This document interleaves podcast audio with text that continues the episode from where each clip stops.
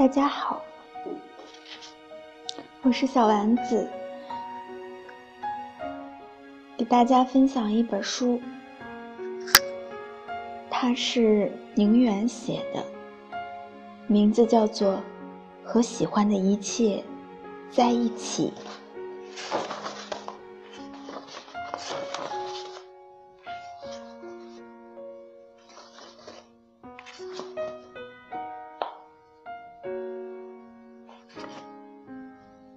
第一集，相信一切自会有安排。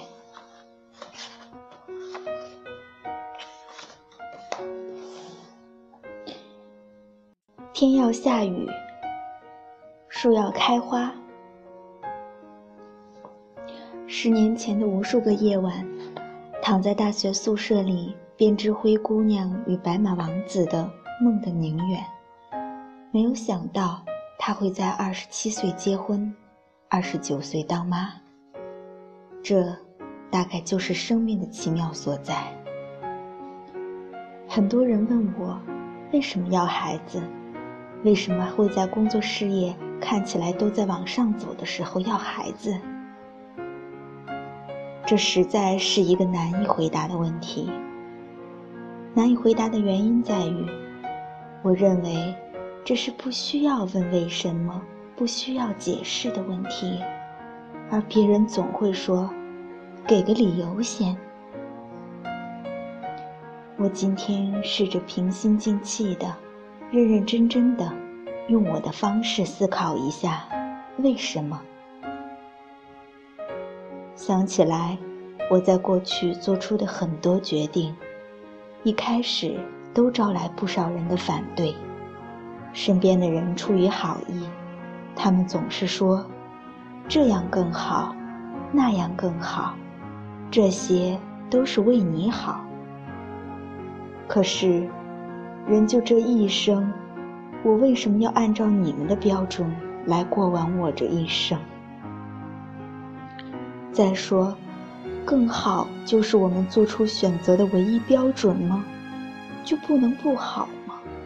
不好会怎样？我试试。再或者，可能我这个人就是这样，对平衡两个字的需求比别人要多得多。一件事情越是顺利了，越是怀着不安，会警惕，这样是不是不对的？于是，就把人生过得拉拉扯扯。始终相信，那些所谓的成功也好，繁华也好，很多时候都是陷阱。聪明的女孩应该知道辨别它。我对物质从来没有太多的渴望，有是很好，没有也是可以忍受的。我不是一个善于把世事无常、人生虚无。用大的思考来化解的人，生活里的小幸福，反倒会给我大安慰。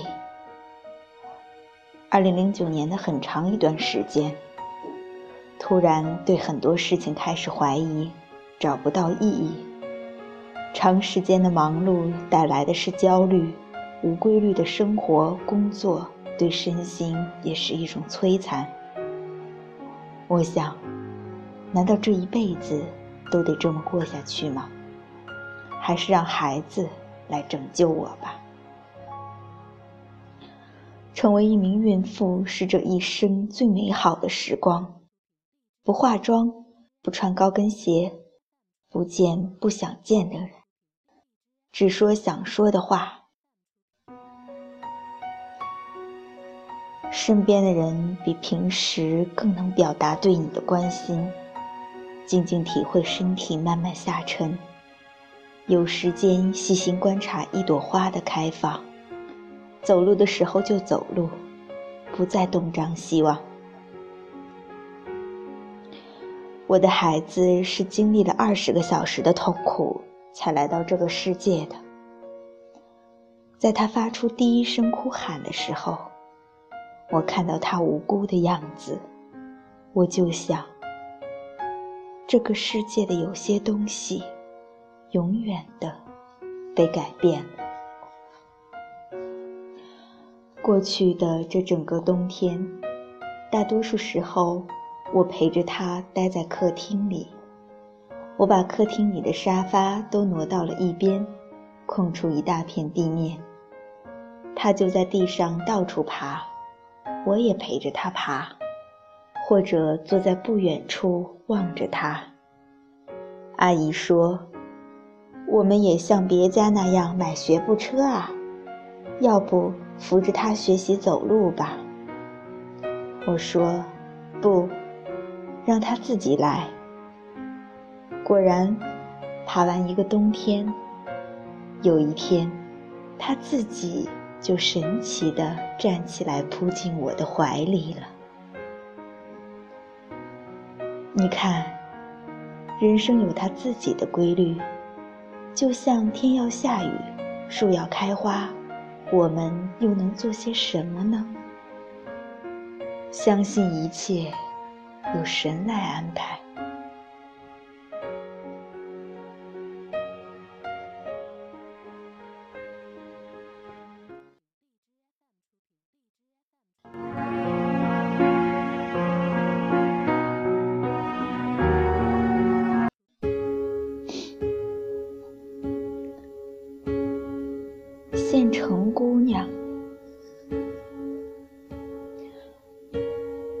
馆对面有家餐馆，三间铺面打通的大排档，桌子椅子横七竖八随意摆放。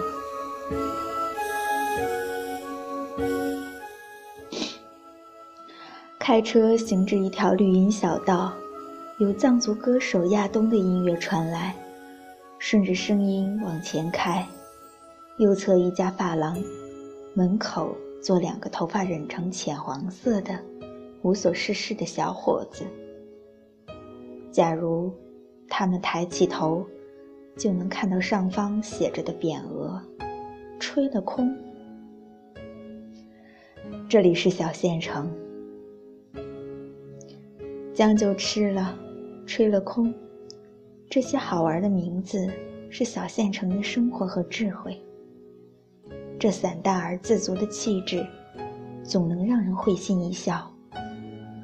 没有非做不可的事，没有艰难的取舍，没有堵车，没有闹钟，这样也行，那样也好。生活就像是从土地里长出来的，是自然发生的。我爱小县城。不久前和一位友人在一座县城的街上乱走，在一精心打造的古街尽头，见一条只能容三轮车进入的小巷，两人会心一笑，走了进去。这才走入了实实在在的生活。那时是黄昏。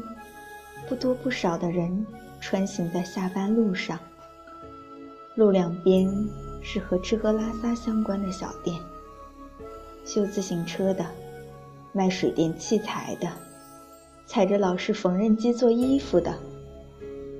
左边居然看到一些人排着队，队伍的前方是一家没有招牌的馒头店，鼓风机对准蜂窝煤，轰轰作响。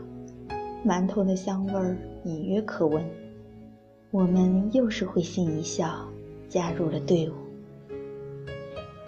队伍越排越长，离馒头出炉的时间似乎还早。老板忙进忙出，全然不把排队的人看在眼里，是一种满不在乎的骄傲。排队的人聊着天，说着笑，也没谁着急。跟在老板脚边的是两个小男孩，大的五六岁，小的两三岁。小的长得憨厚，大的机灵。哥俩自己和自己玩，互相没有交流，当然也全然不把排队的人看在眼里。那个黄昏，那次等待，在我的记忆里永远被定格。我清清楚楚地触摸到了那个叫做时间的东西的质感，它是明亮的，散发着金子般的光芒。若干年前，我也曾经是个县城姑娘，每天也会走到县城中学的校门口，买一个包子做早餐，会在夜晚爬上学校背后那座小山包，看月亮。我还曾经是个勇敢的，成为初春时节第一个换上裙子的，不畏惧别人眼光的县城姑娘。是个跟着男生听光辉岁月听到哭的县城姑娘，是个整天无所事事，却渴望有一天和谁私奔的县城姑娘。那时我十多岁，那时也能触摸到时间，它同样散发着金色光芒。不知不觉，我们。却把时间扔了。